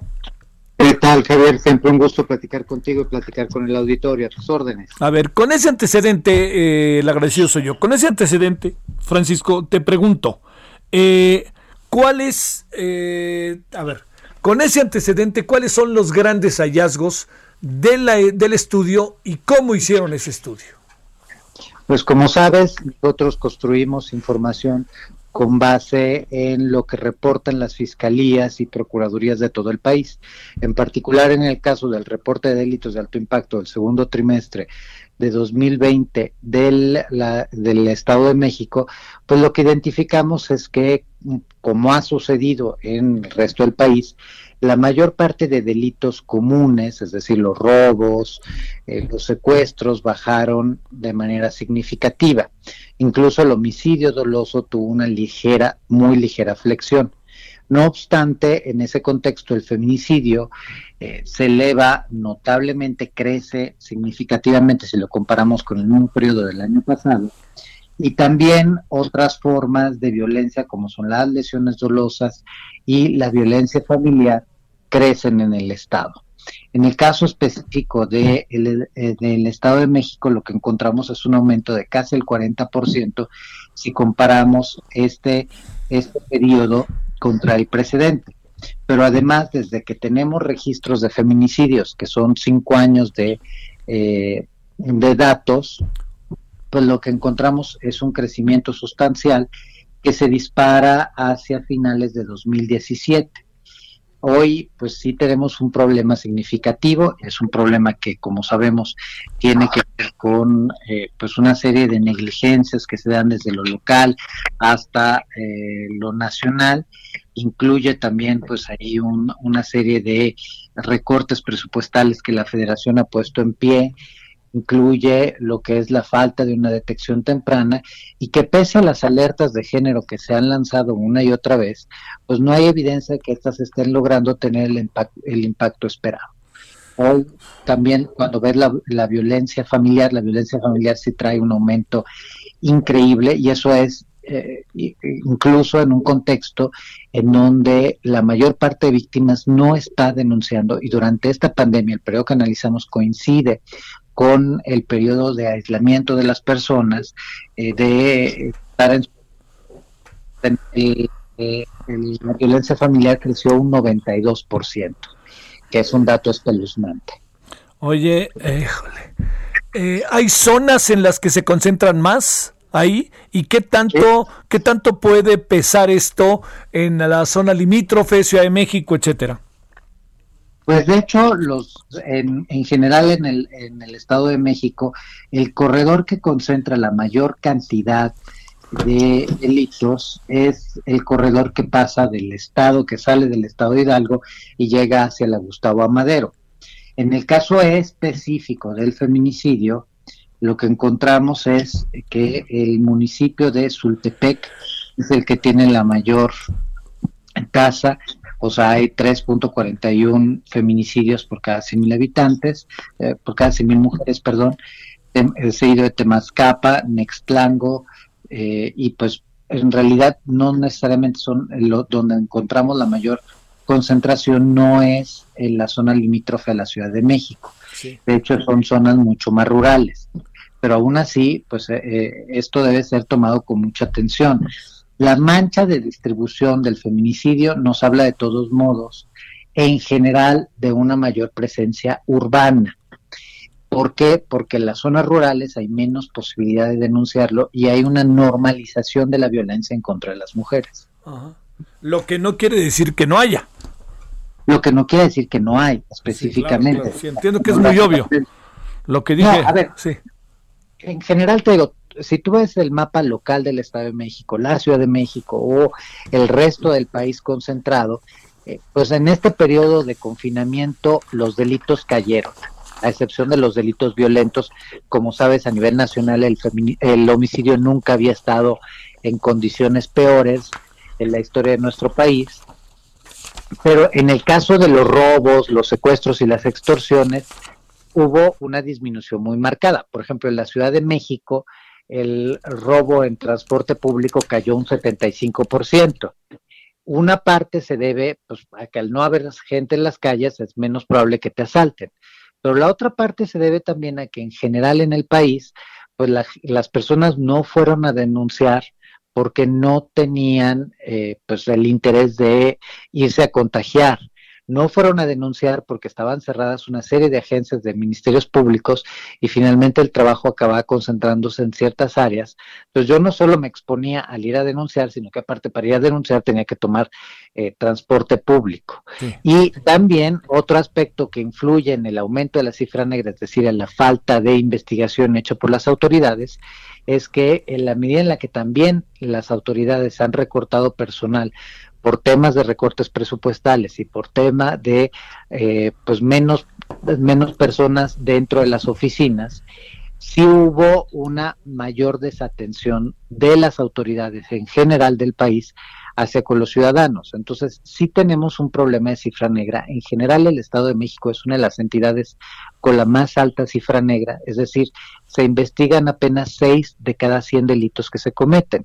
Y de estos, pues las sanciones llegan a ser mínimas. Entonces, pues evidentemente un, un tema que no atiendes es un tema que se vuelve cada vez más complicado.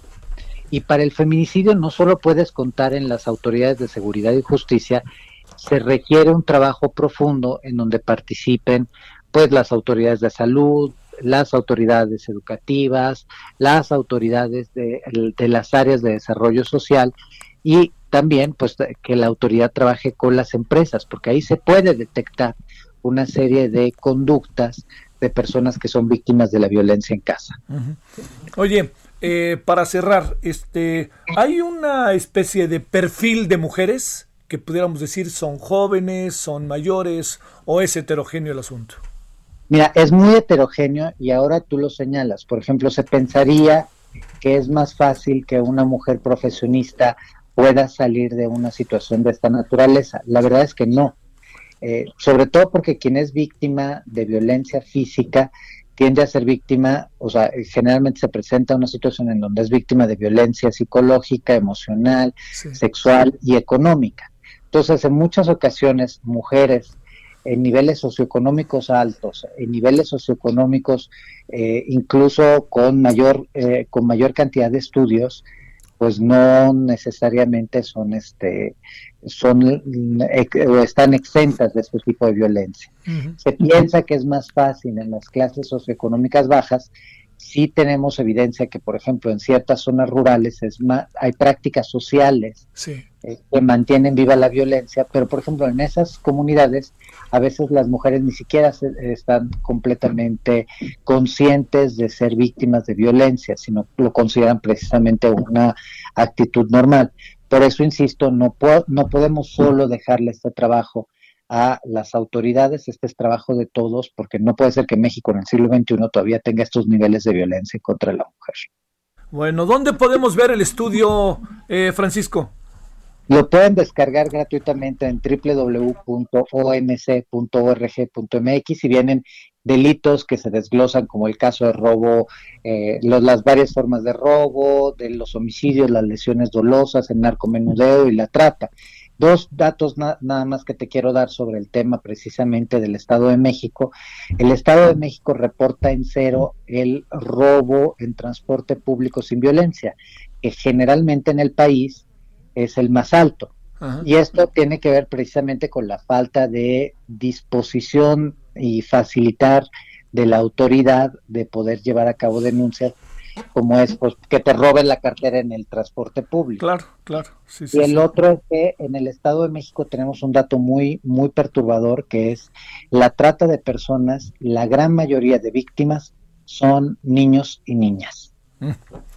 Bueno, Francisco, te mando un gran saludo y el agradecimiento que estuviste con nosotros. Igualmente un abrazo a ti y un saludo al auditorio. Hasta Gracias, como siempre, Francisco. Ahora las 17:47 en la hora del centro. Solórzano, el referente informativo. Balance Inmobiliario es presentado por Centro Urbano. Estrena hoy Casa Odepa en 20. Grandes promociones en Tecámac, Querétaro, Puebla, Cancún, Playa del Carmen y Monterrey. Tu mejor hogar e inversión está en 20. Búscanos en 20.com.mx.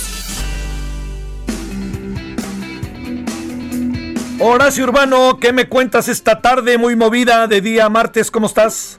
Querido Javier, ¿qué tal? Muy buenas tardes. Pues sí, muy movidita. Ya ves que han sido días que eso del home office ha estado muy intenso, pero pues con mucha información. Fíjate que, que entre otras cosas que han pasado en el sector inmobiliario, que también vale la pena mencionarlo porque creo que es un buen referente de lo que está pasando en la calle mientras todos estamos guardados. Uno pensaría, ya lo hemos hablado, de que iban a estar paradas las ventas y hoy me llegaron unos datos de que hablan que un par de empresas inmobiliarias de las grandes, vivienderas grandes, están reportando que junio fue el mejor junio en, la en su historia en ventas en 40 años de historia. ¿Puedes creerlo? Oh, mira tú, ¿y esa qué podrá deberse?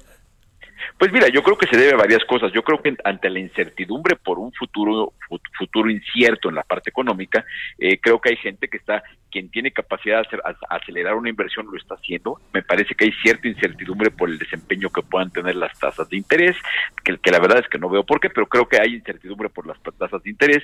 Me parece que, la gente está preocupada por acelerar una compra de vivienda, eh, porque en este momento a lo mejor a muchos los sorprendió la pandemia en una vivienda que no fue la más cómoda para sobrevivir este tiempo, ¿no? Entonces, hay muchísima gente que está acelerando una decisión de compra que a lo mejor no tenía no tenía tan clara, pero le está tomando y, y lo está haciendo muchas muchas veces en línea, porque es otro otro tema, ¿no?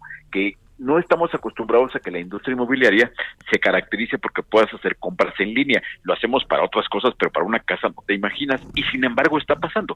Ya están haciendo muy muchas operaciones que es hace prácticamente todo el proceso en línea y la gente se para en la notaría ya nada más a firmar y a recibir las llaves. Entonces, estamos teniendo un desempeño bastante interesante del mercado habitacional y creo que es un buen momento porque nuevamente este, tenemos noticias de que los bancos están nuevamente bajando las tasas de interés para sus créditos hipotecarios, están por debajo de 8%, y en todos los años que llevo esto, pues evidentemente no había tocado ver tasas de interés tan bajas, ni el famoso CAT, está también en los niveles más, el, el, el costo anual del crédito está también en sus niveles más bajos históricos y eso a fin de cuentas me parece que son buenas razones para que alguna gente pues se le agarre confianza y, se anime, ¿no? Porque a fin de cuentas la gente pues, quiere casa, nomás que la anda pensando porque siempre es un momento, es una decisión importante porque generalmente involucra pues, un ahorro, una, el ahorro que tiene uno y además involucra una deuda que puede ser de 20, 25 años, ¿no? Oye, este, híjole, es que también bajo la situación actual te diría, ¿qué acaba siendo uno, Horacio? A ver, yo tengo un departamento, lo rento, lo vendo, no tengo lana, tengo este una pequeña, este, me, están subiendo la renta, ¿qué hago? ¿Me muevo? Híjole, es, es, es un momento de incertidumbre, a pesar de todo esto que dices respecto a que subieron el número de ventas, ¿no? Fíjate que lo que lo que pasa es que si bien es cierto que hay una cantidad importante de desempleo, la realidad es que ese desempleo, ese promedio está está a fin de cuentas acaba siendo el promedio. O sea, eso no habla necesariamente de lo que pasa en algunos sectores, de lo que pasa en algunas plazas, de lo que pasa en algunas industrias. Es muy probable que desafortunadamente el desempleo esté concentrado en los segmentos de menores ingresos, entonces la gente que trabaja en niveles importantes de la industria es muy posible que no solamente no haya perdido el trabajo sino que tampoco haya tenido una merma significativa en su ingreso, o a lo mejor la tuvo, le dijeron, vamos a hacer un recorte de, de ingresos 30%, 40%, tres meses y retomamos. Y si la empresa es lo suficientemente sólida, la gente tiene la confianza de saber, bueno, mi empresa no tiene problema, ya para octubre recupero mi nivel de ingresos y además, no sé si te, acuerdas que te platicaba de que la banca sacó un esquema de crédito bien interesante donde decía, a ver, si firmas hoy, empiezas a pagar dentro de tres meses. Ah. Y ya varios inmobiliarios se subieron y dijeron, bueno, para facilitársela a la gente le pongo yo tres meses más. Entonces, imagínate que llegas ahorita a firmar el crédito o la compra de tu casa, firmas hoy, te mudas y empiezas a pagar en febrero o marzo del año próximo. No es mal incentivo. No, no, no, no. No, no, no, porque digamos, quisiera pensar que hasta hay posibilidad de ahorro, ¿no? No, no, hay, hay, posibilidad importante de ahorro porque además ahorita que está la situación dura, pues hay empresas que están diciendo, bancos que dicen, este, no te cobro el avalúo, te bajo la comisión de apertura, hay empresas que dicen, este, el enganche en lugar de 10 te lo pongo en 5 porque todo el mundo está haciendo el esfuerzo por vender. Entonces, es un momento interesante para quien no tiene incertidumbre por su ingreso, quien no tiene incertidumbre por su ingreso futuro, que además tiene la seguridad de que le va, le va el banco o el infonavido que le pueda dar, le va a dar el crédito. Entonces, si tienes la capacidad de compra y tienes tantita tranquilidad, es posible que resulte que sea un magnífico momento para tomar una decisión de compra. Fíjate lo que es la vida, ¿no? y eso lo estamos viendo este, en, en, en, en, las ciudades. Ahora, lo que está pasando en la Ciudad de México, y ya lo hemos platicado también en muchas ocasiones, es que lo que están faltando son casas y están faltando casas en los niveles donde más faltasen. Entonces, si hubiera casas, la verdad es que estaríamos hablando de un momento importante en esta industria. Entonces, pues yo creo que la gente valdría la pena que se diera una vueltecita para pensarle, a ver, ¿qué tan tranquilo estás con tu empleo? Estás, a lo mejor hay gente que está en casa trabajando de lo más tranquilo, sabiendo que está en una empresa que no, que va a sobrevivir. O sea, imagínate el escenario de, los empleados de buen nivel de la banca que ya les dijeron no tienen bronca, se van a quedar, eh, están en su casa, están incluso gastando menos, tienen la seguridad de que van a tener su, ingreso, tienen la seguridad de que les van a dar el crédito. Pues capaz que, que, tienen hasta el tiempito para dedicarle un tiempo, un, un rato a la búsqueda de casa, ¿no? Sal. Horacio, te mando un gran saludo, buenas tardes. Abrazo fuerte, Javier. Muchas gracias y, y estamos en contacto. Claro. Ahora 1753. Balance Inmobiliario fue presentado por Centro Urbano. Solórzano, el referente informativo. Antes, antes de irnos, dos asuntos. La doctora Inma Villalpando, profesora de la UNAM, directora general del Centro Educativo Privado de la Ciudad de México, y Alfredo Villar López, presidente de la Asociación Nacional de Escuelas Particulares. Es uno de los temas que tendremos a las 21 horas en la hora del centro, en Heraldo Televisión. El otro tema que tendremos es el caso Lozoya, ¿no? Entonces, esos dos, más con toda la información de todo el día. Y déjeme decirle, ya no nos dio tiempo, de que eh, la señora Camela, de, ella se llama Camela Harris, va a ser la señora candidata a la vicepresidenta de vicepresidencia de los Estados Unidos. Kamala Harris es de Oakland, California, fue fiscal y es del Partido Demócrata y es de causas de mujeres, de la comunidad eh, afroamericana, en fin, creo que es un candidato muy interesante. Dice Trump que se quedó sorprendido con su nombramiento, pues este Ahí viene, señor Trump, no solamente va a ser Biden, ahora resulta que va a ser una candidata a vicepresidenta de buen talante y de buenos, de buen currículum. Hasta el rato, adiós. Hasta aquí, Solórzano, el referente informativo.